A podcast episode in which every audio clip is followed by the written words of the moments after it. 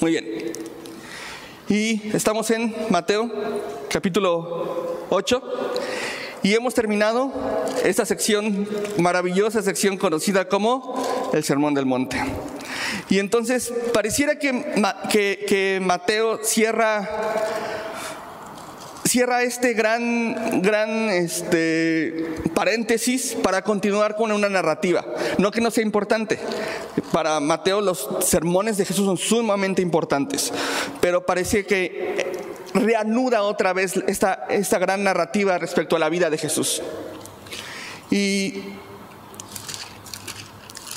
solo como para como para regresar, en el 4.25 dice, le siguió mucha gente de Galilea, de Decápolis, de Jerusalén, de Judea y del otro lado del Jordán. Y después nos presenta otra vez en el 8.1 a Jesús entre la multitud. 8.1 dice, cuando descendió Jesús del monte, le seguía mucha gente. Y esta sección es importante porque nos presenta cómo se vive el sermón del monte de manera cotidiana. Y nos presenta que el sermón del monte no es algo filosófico, metafórico, sino algo real, práctico y palpable. Y estas, estas secciones, bueno, podemos dividirla en tres grandes secciones, del 8.1 al 22 la primera sección, donde vemos la curación de un leproso, la sanidad del criado de un centurión, vemos la sanidad de la suegra de Pedro y vemos, cerrando esa sección, un verdadero discípulo, cómo actúa un verdadero discípulo. Y después abre otra sección a partir del 8.23 al 9.17. Jesús calma la tempestad, también vemos a los endemoniados gadarenos, la curación de un paralítico y otra vez el llamamiento de un discípulo de Mateo. Y después cierra esta sección del, a partir del 9.18 y hasta el 38 con la mujer del flujo de sangre, la hija de un oficial, eh, la curación de dos ciegos y un mudo y la práctica de un verdadero discípulo. Eh, estoy casi seguro que no, siguiendo la tradición de mi pastor, que no nos va a dar tiempo de ver todo esto. Entonces, vamos a tratar de abarcar una sección. Versículo 1 dice, cuando descendió Jesús del monte, le seguía mucha gente. Y nos vuelve a presentar a Jesús rodeado de muchas personas. Pero podemos ver, lo primero que me gustaría como recalcar es la distinción que hace Mateo respecto a la gente que le sigue y los discípulos. En el 5.1 dice, mm, viendo la multitud subió al monte y sentándose vinieron a él sus discípulos. Previamente en el 25 hace, hace hincapié en que estaba rodeado de gente, pero dentro de toda esta gente no todos serán sus discípulos. Entonces es, lo primero que me gustaría eh, recalcar que si no todos los que están escuchando a Jesús son sus discípulos, podríamos llegar a la conclusión que no todos los que estamos aquí, aunque estemos escuchando, somos sus discípulos. Pues ya, cada quien, ¿no? Versículo 2. Y aquí vino un leproso y se postró ante él diciendo, Señor, si quieres, puedes limpiarme. Jesús extendió la mano y le tocó diciendo, quiero, sé limpio. Y al instante su lepra desapareció. Entonces Jesús le dijo, mira, no lo digas a nadie, sino ve, muéstrate al sacerdote y presenta la ofrenda que ordenó Moisés para testimonio a ellos. Hay muchas cosas que, que podemos señalar respecto a eso, pero me llama mucho la atención el énfasis, la súplica del leproso. Esta súplica del leproso no está en el poder de Jesús en el sentido de, Señor, ojalá pudieras, ¿no? El leproso acercándose a Jesús estaba seguro y consciente, puesto que, puesto que ya había escuchado, probablemente ya había eh, inclusive a lo lejos, escuchado rumores acerca de quién era Jesús y los milagros que estaba haciendo Jesús en su caminar. Entonces estaba seguro de quién era Jesús. Y ya que estaba seguro de quién era Jesús, se acercó a él. Y su súplica no estaba fundada en si Jesús podía o no podía hacerlo, sino en si Jesús quería o no quería hacerlo. Y me gusta porque me parece que es una de las formas en las cuales tú y yo debemos acercarnos al Señor. Con esta misma actitud de, Señor, no dudo de que puedas, yo estoy seguro de que puedes. Y, este es mi problema y esta es mi necesidad. Y estoy seguro que si la pongo en tus manos, tú sabrías qué hacer. Pero ¿quieres? Y entonces esta es esta, esta actitud me gustó mucho respecto al, respecto al leproso. Y entonces la respuesta de Jesús ante esto es tocarlo. Ahora, este leproso pertenecía a un grupo de gente, a un grupo, a una agrupación conocida como intocables. Entonces, si tú te acercabas a los intocables, lo que ellos hacían era, decían, y la verdad es que no soy tan fuerte como lo pensaba. No es cierto. La lepra era una infección bacteriana que iniciaba desde dentro de la persona, desde las terminales nerviosas. Y lo que iniciaba era iniciaba con una pérdida de la sensación en las extremidades. Es decir, no es como si te cauterizaran los dedos. ¿Alguna vez te has, quemado, te has quemado la yema cocinando o algo, te has quemado? De repente ya no sientes como esa partecita. Una llaga hace que no sientas esa partecita. Inclusive como que te pegas y hasta tú, tú solito le vas calando para ver si vas sintiendo o no. Entonces ese era el inicio de la lepra. Por lo tanto, perdías la sensación en la lepra y empezaba a pudrirse tus dedos, tus manos. Entonces cuando tú te dabas cuenta, por lo mismo que no sentía, la lepra ya había avanzado demasiado para salir al exterior. Había iniciado por dentro, había estado activándose este, esta bacteria desde dentro y había estado comiéndose al individuo desde dentro. Entonces, cuando se exteriorizaba, significaba que ya estaba en un estadio avanzado. Y quisiera que, viéramos las repercusiones de esto en Levítico 13, por favor. Levítico 13.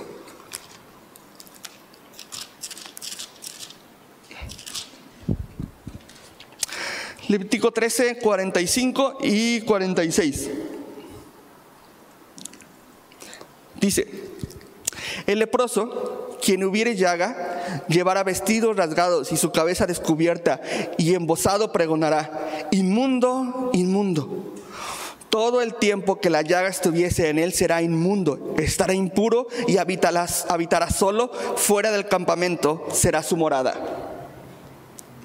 Según la tradición entonces, nadie podía estar cerca de esta persona que tenía lepra.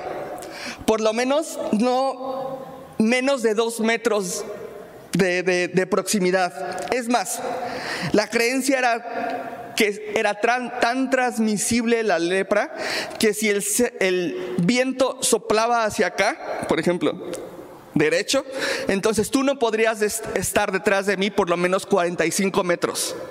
Esa era la creencia, que, que, tenías que estar lo más alejado posible de esto. Lo único peor que un leproso para esta cultura era un muerto. Lo único peor leproso para esta cultura era un muerto. Es un, perro, un leproso, un muerto.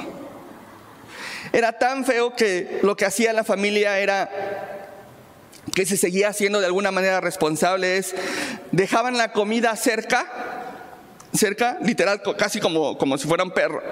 Dejaban el plato en el suelo cerca de donde sabían que este leproso habitaba. O, acordaban un lugar estratégico en donde la familia iba y dejaba la comida. Dejaban la comida y se alejaban para no contagiarse. Y algo que me gustaría recalcar es que la lepra es una ilustración, es decir, un tipo del pecado que habita en nosotros. Y siendo que es una ilustración o un tipo de pecado, entonces podemos llegar a algunas conclusiones interesantes. Eh, número uno, te cauteriza. El pecado nos cauteriza de nuestra propia condición. Pareciera que no nos damos cuenta, ¿no? Que va avanzando y que va avanzando y que eh, eh, empezó como, como algo pequeño y que fue avanzando, avanzando, comiéndonos como come la lepra por dentro. Tanto que cuando es ya evidente para todos, estamos sumergidos por completo en el pecado. Otra cosa importante es que el pecado nos aísla de la comunidad de creyentes, nos aísla de nuestras familias. Pero lo más importante, una persona leprosa no podía tener comunión con Dios. Estaba imposibilitada de acceder al templo, de dejar ofrenda, de acercarse siquiera al lugar donde la gente eh, iba a acercarse al Señor, a dejar su ofrenda. Es decir, que el pecado nos impide tener comunión con el Señor. Nos separa de nuestra relación íntima con el Señor, de la comunidad de la fe y de nuestra familia en la carne. Es decir, nos marca.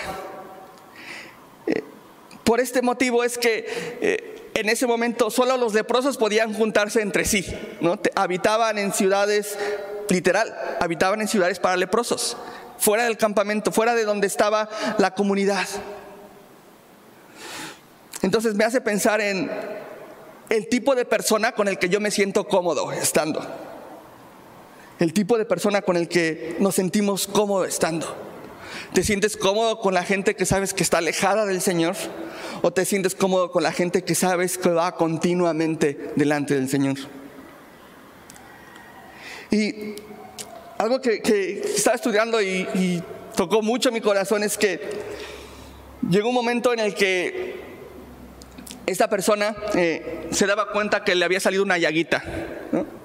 Y entonces eh, estaba con su familia, iba, se acercaba a su familia y estaban en constante observación acerca de esta llaga. Se la lavaban, le hacían algún tipo de curación y si después de 15 días no había ningún cambio, lo volvían a hacer lo, lavaban, había curación. Y si después de esos 15 días que no había un cambio, entonces eh, tenía que acudir con el, con, el, sacerdote para que el sacerdote verificara, palpara, checara, eh, eh, observara bien esta llaguita. Y de acuerdo a los estándares que había puesto el Señor, si el sacerdote delimitaba que esta persona probablemente tenía lepra, era al instante aislado de su familia. Es decir, no podría ni siquiera regresar a despedirse. Y entonces esto, esto, esto, esto llamó mucho mi atención porque puedo pensar en este hombre, ¿cuándo fue la última vez que estuvo en casa? Y que tal vez que, que, despidiéndose de su mujer, que le dijo, ¿sabes qué? Voy a ir con el sacerdote, espero regresar. Y nunca regresó a casa y nunca regresó a casa. Y esta idea me choca porque, o, hace como una huellita en mi corazón porque eh, no, no concibo la idea. Yo soy, soy un, esposo funcional. Es decir, eh, cuando, no está, cuando no está en casa, la verdad es que se ha ido a retiros y todo y la verdad es como, ¿qué vas a comer? Pues no sé, desayunas cereal y comes papas y este, cenas otra vez la pizza recalentada. Soy un esposo funcional. Entonces, no imagino la idea de este hombre no pudiéndose acercar a, su familia, no, nunca más. Y me hace pensar en mi propia condición no, no, me gustaría alejarme de mi esposa por nada. Y me gustaría que mi esposa, y no solo mi esposa, sino los que están a mi alrededor, pudieran sentirse cómodos conmigo. Pero para eso necesito entonces yo buscar del Señor en busca de que corrija la condición que hay en mi corazón. ¿Cuál es, cuál es esta condición que hay en mi corazón? Pecado. Y solo acercándonos al Señor es que esa condición puede ser corregida. Ahora dice que una vez que se acercó al Señor, adoró al Señor. Y esa es la forma en la que tú y yo tenemos que acercarnos al Señor. Necesitamos acercarnos en adoración, constantemente, en adoración, reconociendo que Él es el Señor. Ahora, probablemente Él ya había escuchado acerca del testimonio de Jesús, de quién era, y tal vez hasta alguna parte del Sermón del Monte había como corrido la voz.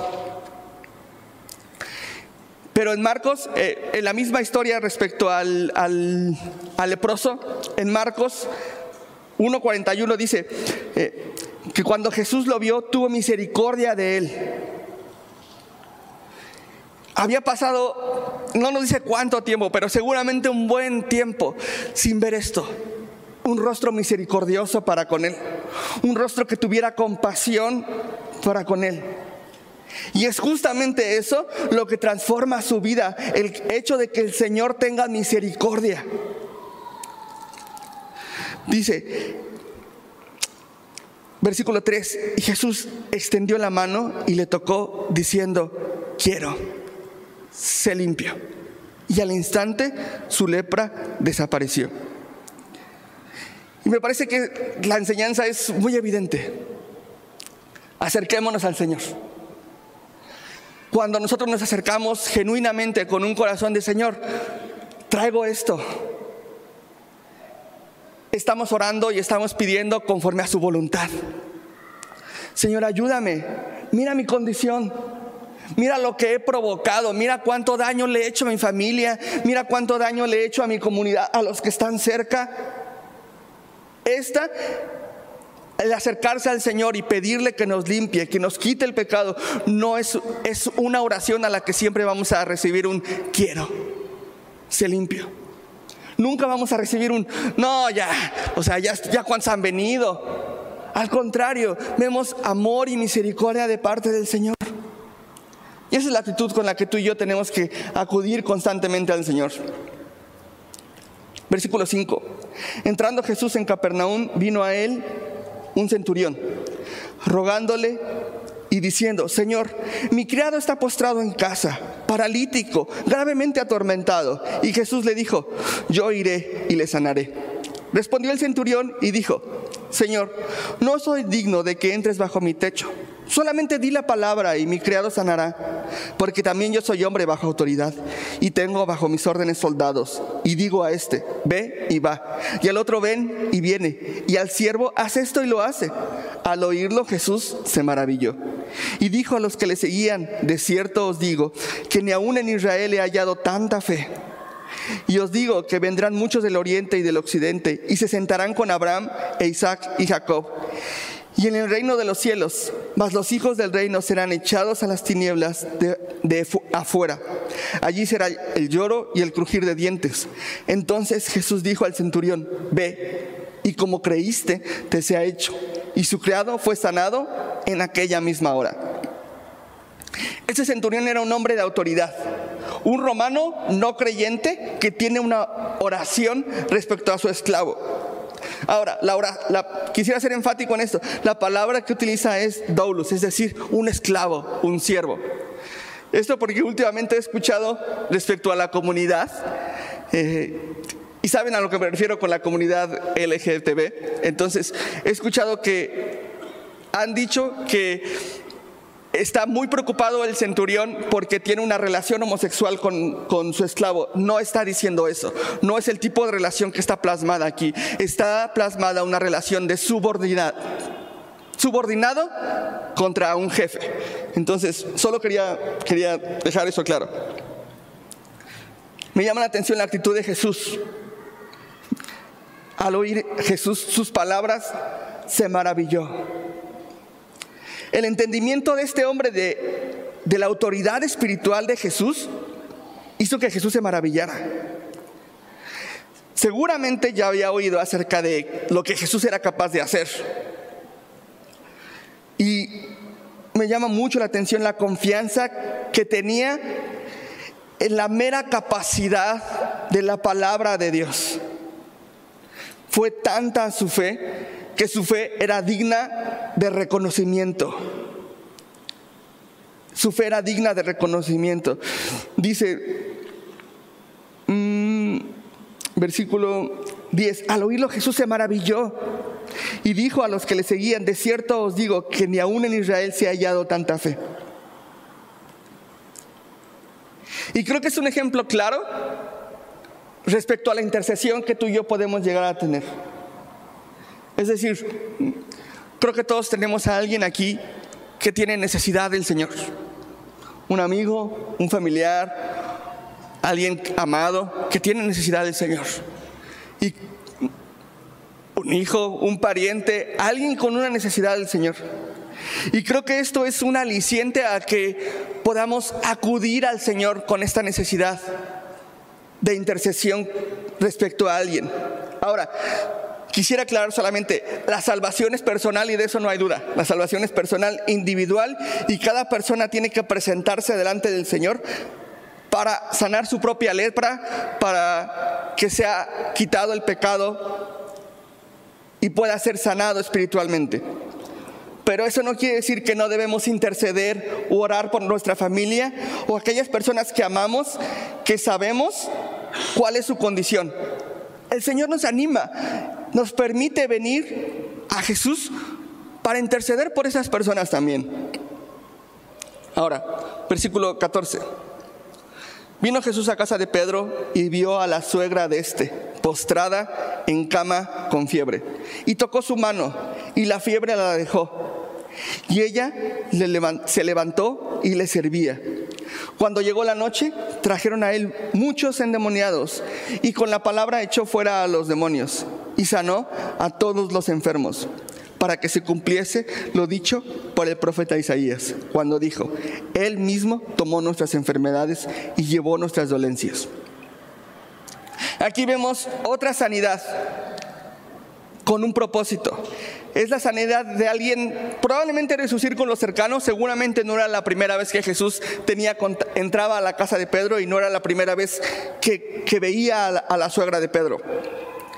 De hecho, aquí no dice que alguien se acerque a pedírselo. Es más, Jesús sabe cuál es la necesidad en ese momento en la casa de Pedro. Jesús sabe cuáles son las necesidades en nuestras casas en tu casa y en la mía. Sabe cuáles son las cosas que nos preocupan, las cosas que nos acongojan, las cosas que, de repente pueden llegar a distraernos de seguir con atención los pasos del Señor. Pero también vemos la sanidad de la suegra de Pedro con un propósito. Y una evidencia de ser tocado por Jesús y restaurado es el servicio. Perdón, hermanos servidores, siempre, siempre saco como, como el tema, ¿no? Pero lo que quiero decir es que el servicio es una evidencia de salud espiritual. El servicio a otros, a los de nuestra comunidad, es una evidencia de salud espiritual. Versículo 15. Y tocó su mano y la fiebre la dejó. Y ella se levantó. ¿Y a qué se levantó? A servir. Esto es una evidencia de alguien que está sano espiritualmente. Nos recuerda la importancia también de una vida devocional. ¿Por qué? Porque una vez más dice que por su palabra apela nuevamente a la palabra del Señor, pero esta vez lo lleva aún más profundo, lo lleva a Isaías, este pasaje de Isaías 53, versículo 4 y 5. Dice, por su palabra son librados, por su palabra son sanados, por medio de su palabra recordamos quién es Él. Eh, es más, si podemos ir ahí, Isaías 53. Isaías 53.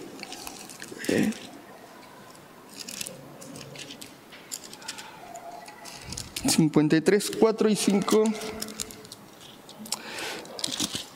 Dice, ciertamente llevó él nuestras enfermedades y sufrió nuestros dolores. Y nosotros le tuvimos por azotado, por herido de Dios y abatido. Perdón, me salté el 3. No, no, sí está bien, perdón. 5. Mas el herido fue por nuestras rebeliones, molido por nuestros pecados. El castigo de nuestra paz fue sobre él y por su llaga fuimos nosotros curados. Esto nos recuerda el costo real de nuestra sanidad espiritual. No solo de, nuestra, de nuestro bienestar físico, sino de nuestra sanidad espiritual. No es que Jesús se sacara las sanidades de la mochila y que las anduviera repartiendo a, a diestra y siniestra. Cada uno de nuestros pecados tienen consecuencia. No ha pecado ni uno solo impune, ni uno solo. Tal vez, tal vez esa mentirita pequeña que dijimos, pensamos que no tuvo consecuencias porque nadie la notó. Pero sí tuvo consecuencias, hasta la más pequeña. Y este fue el costo de nuestras, este es el costo de nuestra salud espiritual. Este pasaje nos recuerda que podemos ser sanados físicamente, por supuesto. Pero también nos recuerda que el Señor está aún más preocupado por lo que sucede en nuestros corazones, en nuestro interior, por nuestra salud espiritual. Ahora, en el versículo 18, dice, una vez más vemos a Jesús rodeado de mucha gente. Dice que mandó pasar al otro lado y vino un escriba y le dijo, maestro, te seguiré a donde quiera que vayas. Y Jesús le dijo, las zorras tienen guaridas y las aves del cielo nidos, mas el Hijo del Hombre no tiene donde recostar su cabeza. Otro de sus discípulos le dijo, Señor, permíteme que vaya primero y entierre a mi padre. Jesús le dijo, sígueme, deja que los muertos entierren a, sus muertos. Vemos a dos hombres. El primero, un escriba que se acerca y que le dice, Jesús, te voy a seguir, yo quiero seguirte. Pero este escriba era una persona con conocimiento, era una persona que entendía y que sabía exactamente a quién se estaba acercando, porque probablemente hasta había leído o había transcribido inclusive algún fragmento de la escritura. Y Bien pudo haberlo seguido como con un bajo perfil. Pudo haberlo seguido sin decir nada. Pero dice que vino ese escriba y le dijo, te seguiré a donde quiera que vayas. Pareciera que el pensamiento de este escriba es con una actitud de querer poner a Jesús en deuda. Como de, Jesús, tú serías muy afortunado de tenerme. Tú sabes cuánto he estudiado yo, tú sabes cuánto conocimiento tengo. O sea, ¿quién no quería a alguien como yo entre sus filas, Señor? ¿Y cuántas veces nos hemos acercado al Señor con esta actitud? Señor, tú sabes lo preparado que soy, entonces yo puedo servir. Imagínate las cosas que tú podrías hacer usándome, Señor. Imagínate lo que tú podrías hacer con mi carrera, con esto que me tomó años. imagínate lo que podrías hacer con mi dinero, Señor. Imagínate lo que podrías hacer tú conmigo. Y la respuesta de Jesús es, ¿has considerado el costo? Tal vez a lo lejos los milagros se veían como glamorosos. Y puedo pensar en lo maravillosos y, lo maravilladas que estaban las personas al ser testigos de los milagros de Jesús. ¡Ay, increíble! ¿Viste? Se paró de repente. ¿Escuchaste del leproso que se sanó de repente? ¡Wow! ¡Qué maravilloso! Y a veces tú y yo pensamos de esa manera, ¿no? Que seguir a Jesús es glamoroso. Y Jesús nos recuerda cuán equivocados estamos respecto a esto. Las zorras tienen guaridas y las aves del cielo nidos, mas el Hijo del Hombre no tiene dónde recostar su cabeza. Es decir, no tiene nada. Nada, literalmente nada. Y si tú hoy tienes dónde recostar tu cabeza, probablemente tenías mucho más de lo que Jesús en ese momento tenía, materialmente. Wow. Y la otra persona, el segundo hombre, dice, que se acerca y le presenta esta encrucijada y le dice, Señor, permíteme que vaya primero y entierre a mi padre. Ahora, aquí hay dos posibilidades, pero lo más probable es que eh, su padre ya esté en una edad muy avanzada. Ahora, no estaba pidiendo Eh, de ninguna manera estaba, anhelando que su padre se muriera, no. Pero lo que estaba diciendo es, Señor, pues sabes que mi papá es de una edad muy avanzada y eh, necesita de mi ayuda, necesita que yo esté cerca de él, necesita que yo, me ocupe hasta que él muera. Probablemente tenía un negocio, no, no lo sabemos. Y lo que no está diciendo Jesús es que nos olvidemos de nuestras responsabilidades como hijos. No está diciendo que te desafanes, que no llames, que no te preocupes. No está diciendo que ya no llames o que, que no tengas cuidado de tus papás. No está diciendo eso. Eh, lo que está diciendo es, ¿estarías dispuesto a ponerme aún por encima de tu familia? ¿Qué pasaría si tu familia te dijera que tienes que hacer algo que sabes que no es correcto? ¿Qué pasaría si tu familia te pidiera que colaboraras, que fueras partícipe de algo que sabes que no le agrada al Señor? ¿Qué hay de esos momentos incómodos cuando son cenas familiares y te ofrecen algo que sabes que no deberías, que no le agrada al Señor? y tu familia te insiste. Entonces, tarde o temprano tú y yo vamos a tener que tomar una decisión respecto a qué hacer en esos momentos, o qué preferimos, o más bien, quién es el Señor, dónde están nuestras prioridades. Y aquí, en ambos casos, en ninguno de los dos más bien, nos dice cuál fue la decisión que tomaron esas personas, lo deja como al aire, como a la incógnita. Quisiera creer, mi corazón quiere creer que en ambos casos dijeron, Señor, en el primero no importa que no tengamos nada, vamos, yo te voy a seguir. Y que en el segundo le dijo, no te preocupes, está bien, entiendo cuál es el costo que significa seguirte, voy a ir contigo. Quisiera creer que en ambos casos fue así, pero no lo sabemos. Pero lo que tú y yo sí podemos saber es cuál va a ser la decisión que tú y yo vamos a tomar en ese momento, en el momento que nos toque decidir, en el momento que eh, el Señor ponga esta decisión en nuestras manos. Versículo 23 dice, y entrando él en la barca, sus discípulos le siguieron. Y aquí que se levantó en el mar una tempestad tan grande que las olas cubrían la barca, pero él dormía. Y vinieron sus discípulos y le despertaron diciendo, Señor, sálvanos que perecemos. Él les dijo, ¿por qué teméis, hombres de poca fe? Entonces, levantándose, reprendió a los vientos y el mar, y se hizo grande bonanza, y los hombres se maravillaron diciendo, ¿qué este hombre es este, que aún los vientos y el mar le obedecen? Perdóname. Mm. El Señor permite que estos discípulos pasen por esa tempestad. Es una tempestad muy grande, pero Él estaba ahí. Ahora, los discípulos ya habían estado, algunos de ellos habían probablemente estado cerca de Él por algún tiempo, lo suficiente para escuchar el sermón del monte. Y ahora les toca llevar, ya que vieron los milagros del Señor y ya que, ya que escucharon la palabra de Dios, les toca llevar su fe a la práctica. Y pasan por esta tempestad literalmente. Es una tempestad grande, pero el Señor estaba ahí. Y a veces tú y yo pensamos que, si el Señor está ahí, entonces lo que va a provocar es que no pasemos por tempestades, pero no es lo que vemos aquí. Lo que vemos aquí es que el Señor aprueba que pasemos por tempestades, por tormentas, pero el Señor está ahí con nosotros. Y bien dicen que las pruebas del Señor son siempre a libro abierto.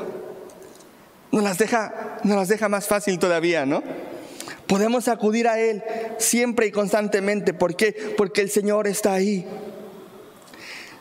Si bien permite el Señor que pasen los discípulos por esta tempestad para que su fe sea probada.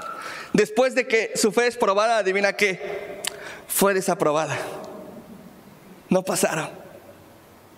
No pasaron. ¿Cómo sabemos que no pasaron? Les dijo, ¿por qué tienen miedo, hombres de poca fe? ¡Auch! Y yo creo que tú y yo podemos eh, meditar y pensar en alguna prueba que en algún momento pasamos, en algún momento de dificultad, en alguna decisión que tú y yo tuvimos que haber tomado, que número uno, pensamos que el Señor no estaba ahí, pensamos que estaba lejos. O, nos acercamos y decimos, Señor, ¿por qué permites esto? Señor, Señor, eh, si tú estuvieras conmigo no hubiera sucedido esto. Y no es cierto. No es cierto. Tal vez fue un momento en el que tú y yo ya escuchamos las maravillas del Señor. Y no solo escuchamos, tal vez fuimos testigos de la obra del Señor tan de cerca como lo fue Pedro en su casa. Porque dentro de este grupo de hombres estaba Pedro. Pedro había sido testigo de las maravillas del Señor, de los milagros, de cómo había eh, sanado a un leproso, de cómo había levantado a su suegra. Sí, definitivamente. Y no puedo enumerar la cantidad de veces en las que yo he sido testigo de los de cómo el Señor nos ha librado de cosas, nos ha salvado, nos ha reconciliado con él y en medio de la prueba me falta fe. Me falta fe. Entonces, esto es un recordatorio de que nos ponemos muy nerviosos por muy poquito, ¿no? Nos ponemos muy nerviosos por una gripe, nos ponemos muy nerviosos por un poco de fiebre, nos ponemos muy nerviosos en medio de una situación incómoda, nos ponemos muy nerviosos cuando ese deal, ese negocio tal vez no se arma. Nos ponemos muy nerviosos tal vez cuando hay una decisión que no encaje con nuestros planes o que parece que algo está fuera del control del Señor. Y decimos, Señor, esto se te fue de las manos, pero en realidad no. Porque igual que, estos, que los discípulos, tenemos que tomar una decisión con toda la información que tenemos ya acerca de quién es el Señor y lo que es capaz de hacer. Los discípulos nuevamente ya habían escuchado el sermón del monte, habían visto lo que Jesús era capaz de hacer y no confiaron en él. Y no es diferente a nuestra condición. ¿Mm? Ahora, versículo 28.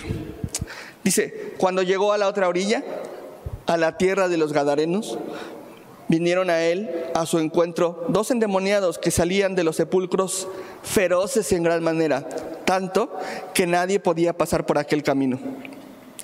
Y clamaron diciendo, ¿qué tienes con nosotros, Jesús, Hijo de Dios? ¿Has venido acá para atormentarnos antes de tiempo? Estaba paciendo lejos de ellos un hato de cerdos. Y los demonios le rogaron diciendo, si nos echas fuera, permítenos ir a aquel hato de cerdos. Él les dijo, y, y ellos salieron y se fueron a aquel hato de cerdos. Y aquí todo el hato de cerdos se precipitó en el mar por un despeñadero. Y perecieron en las aguas.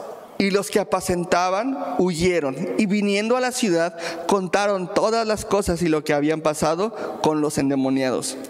Y toda la ciudad salió al encuentro de Jesús y cuando le vieron le rogaron que se fuera de sus contornos. Hay algunas cosas que son importantes en esto, que llaman mucho mi atención.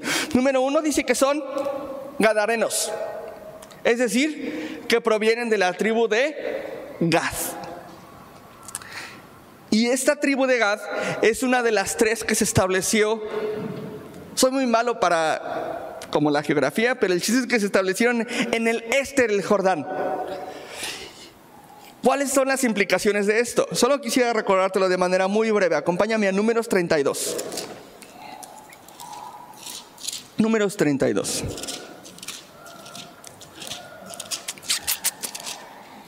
...32, 20... Dice... Entonces le respondió Moisés, si lo hacéis así, os disponéis para ir delante de Jehová a la guerra. Y todos vosotros pasáis armados el Jordán delante de Jehová hasta que haya echado a sus enemigos delante de sí. Sí, 23, em, perdón. 22 y sea el país juzgado delante de Jehová. Luego volvéis y seréis libres de culpa para con Jehová y para con Israel. Y esta es la tierra, será vuestra heredad delante de Jehová. Mas si, si, así no lo hacéis, he aquí habréis pecado ante Jehová y sabed que vuestro pecado os alcanzará. Es decir, estos de la tribu de Gad habían deliberadamente tomado la decisión de establecerse en un lugar que el Señor no había establecido para, ok, que el Señor no había mandado establecerse. Estaban en un lugar donde no deberían de estar. Y a partir de ahí fue un, mira, era un pueblo, con esto simplemente a simple vista podemos ver que era un pueblo ganadero, agrícola de alguna manera que se dedicaba a los cerdos, siendo que los judíos no consumían cerdo. Entonces, todo mal. Estaban en un lugar donde no deberían estar haciendo algo que no deberían estar haciendo. Y eso tiene consecuencias para, gravísimas para ti y para mí. Y entonces, una de las primeras cosas que nos debemos preguntar es, ¿estamos en el lugar donde el Señor nos ha puesto? ¿Y estamos haciendo lo que el Señor nos puso a hacer? Porque de lo contrario esto también tiene consecuencias. Y respecto a estos eh, gadarenos podemos ver una espiral descendiente desde que están en un lugar donde no deberían estar haciendo algo que no deberían estar. Probablemente por buenos motivos, ¿no? Inclusive buscando subsistir, buscando la papa, porque se ocupa. Y estaban haciendo algo que no los había puesto el Señor a hacer. Y simplemente eso me hace, me hace preguntar si, si estoy haciendo lo que el Señor me puse a hacer y si estoy en el lugar donde debería de estar. Ahora podemos ver, me llama mucho la atención la, ironía en las personas que habían sido testigos de la liberación de los endemoniados. Parece que esas personas en realidad los prefieren endemoniados. Y los prefieren no solo endemoniados, sino prefieren a los cerdos que a las personas liberadas. Dice, toda la ciudad salió al encuentro de Jesús y cuando le vieron le rogaron que se fuera, que se fuera de ahí. Jesús, vete, porque lo que, tú estás haciendo es dañino para, para nosotros. Estás arruinando nuestro método de subsistir. Estás arruinando mi economía. Estás arruinando a lo que me dedico. ¿Y qué pasaría si el Señor nos llevara a la ruina económica? ¿Qué pasaría si el Señor no nos prosperara económicamente como nos gusta ser prosperados? Si el Señor no nos da esa camioneta por la que hemos estado orando, ese trabajo por el que estuviste orando, ese negocio, si no se cierra ese negocio por el que has estado orando, ¿Significa que el Señor te abandonó? De ninguna manera. De ninguna manera. Tal vez lo que el Señor está haciendo es librándote de algo peor. Tal vez lo que el Señor está haciendo es simplemente cuidándote porque sabe que eso no te conviene, que eso no, no, no es bueno para ti. Y me hace pensar en las veces que nosotros preferimos a nuestros propios cerdos y nos queremos quedar con nuestros cerdos en el corral. Con esa actitud que sabes que no, te, que no glorifica al Señor. Con ese pecado en lo oscuro en tu corazón que sabes que no es correcto. Con ese pensamiento, alimentando ese pensamiento que sabes que no, que no lleva a ningún lado. Y, y, lo abrazamos. Y en lugar de entregárselo, entregárselo al Señor, le decimos, por favor, vete. Vete de aquí, o sea, prefiero esto a que tú entres en este lugar. Porque me haces daño, porque me haces sentir incómodo, porque alteras la forma en la que yo estoy viviendo y simplemente yo no quiero eso. Y honestamente me hizo pensar en cuántas veces yo he hecho eso. Y he preferido mis cerdos, mi cochinada, literalmente. Y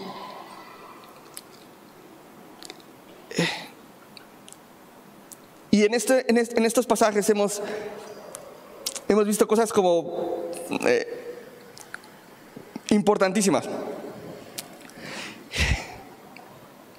vimos mm, primero un judío sin privilegios sociales ni religiosos eh, que le ruega al Señor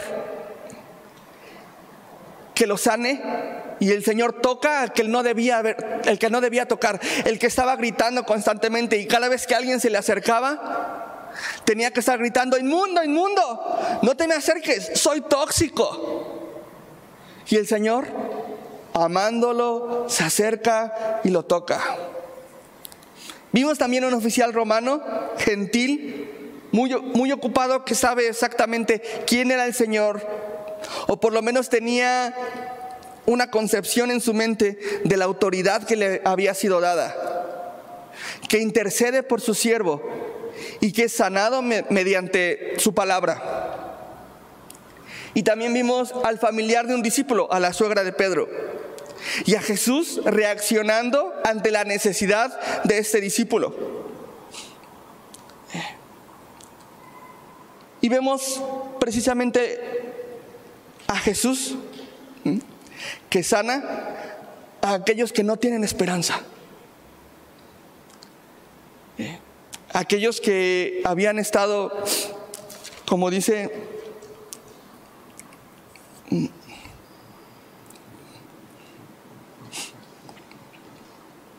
Dice la condición de los, de los gadarenos, dice, salían de los sepulcros, es decir, como que habitaban en medio de un panteón. Y los endemoniados se, se ponían muy violentos, feroces en gran manera, tanto que nadie podía pasar por aquel camino. Y Jesús no solo no les tiene miedo, sino se acerca, se acerca a ellos y los libera. Ahora, nosotros podemos acercarnos con esa misma pregunta. ¿Qué tienes con nosotros? ¿Qué puede haber entre tú y yo, Señor? Y vemos el carácter del Señor una y otra vez, una y otra vez dándole esperanza, acercándose al que no debía, sanando a quien probablemente no tenía ya esperanza, dándole libertad al cautivo. Y es que es precisamente lo que el Señor hace contigo y conmigo. Nos libera cuando nos sentimos presos, cuando estamos presos y nos ponemos violentos, porque nos incomoda que el Señor entre a esos lugares donde están nuestros cerdos, donde están las cosas que no queremos que vea. Y regresando en el primero me llama mucho la atención eso, la misericordia que tuvo el Señor de limpiar a aquel leproso que caminaba sin esperanza, sin que nadie se acercara, sin que nadie le tocara. Y le pregunta, si quieres, tú puedes limpiarme. Y yo creo que esa es la actitud con la que tú y yo podemos acercarnos cada mañana con Él, cada instante cada situación, en cada momento en donde nos sentimos sucios, podemos acercarnos al Señor y decirle, yo sé que tú puedes. ¿Me ayudas? Por favor, ¿me ayudas? Yo te necesito. Y eso nos da esperanza. Eso nos da esperanza y nos hace que nos acerquemos al Señor, que es piadoso, y misericordioso y que vimos en Isaías, que ha pagado el precio por nuestra libertad. No solo por nuestra sanidad, sino por nuestra libertad espiritual. Y nos ha hecho libres ahora para acercarnos a Él de una manera increíble, confiadamente. Ya no tenemos que gritar nada cuando nos acercamos a Él, más que Señor, si tú quieres, tú puedes hacerlo.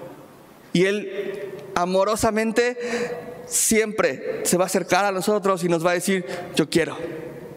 Se limpia. ¿Te parece si terminamos el tiempo orando? Señor, gracias por este tiempo en el que tú nos permites meditar en tu obra, Señor. Y tú nos permites una y otra vez ver, verte a través de tu palabra, Señor. Y gracias porque podemos ver como tu evangelio, como tú eres para todos, Señor. No importa la condición en la que nos acerquemos, Señor. No importa si ya escuchamos acerca de ti. Y, y no importa si hemos estado rehusando y alejados de ti por completo. Es más, no importa si hemos estado hasta el día de hoy conviviendo entre, entre muertos, Señor, espiritualmente. Tú nos recuerdas una y otra vez que tú quieres una relación con nosotros. Entonces, yo quisiera hoy eh, que nos acerquemos confiados a ti, Señor. Señor, te amamos. Y nos acercamos con la plena seguridad y certeza de que tú quieres limpiarnos, Señor. Y perdónanos también si, si, en algunas ocasiones nuestra fe ha sido probada y, y ha sido desaprobada, Señor. Perdónanos. Y entonces eh, permítenos acudir constantemente a tu palabra, Señor, para recordarnos quién eres tú, lo que has hecho, lo que eres capaz de hacer, Señor, pero sobre todo que tú has vencido, Señor. Y que por la cruz, Señor, no solo nuestras llagas han sido quitadas, Señor. No solo hemos encontrado sanidad, sí, sí, sí física en algunas ocasiones, pero libertad espiritual, Señor, para venir y acercarnos confiados delante de ti, Señor. Gracias por tu palabra y por la obra que tú haces constantemente en nosotros, Señor. En el nombre de Jesús. Amén.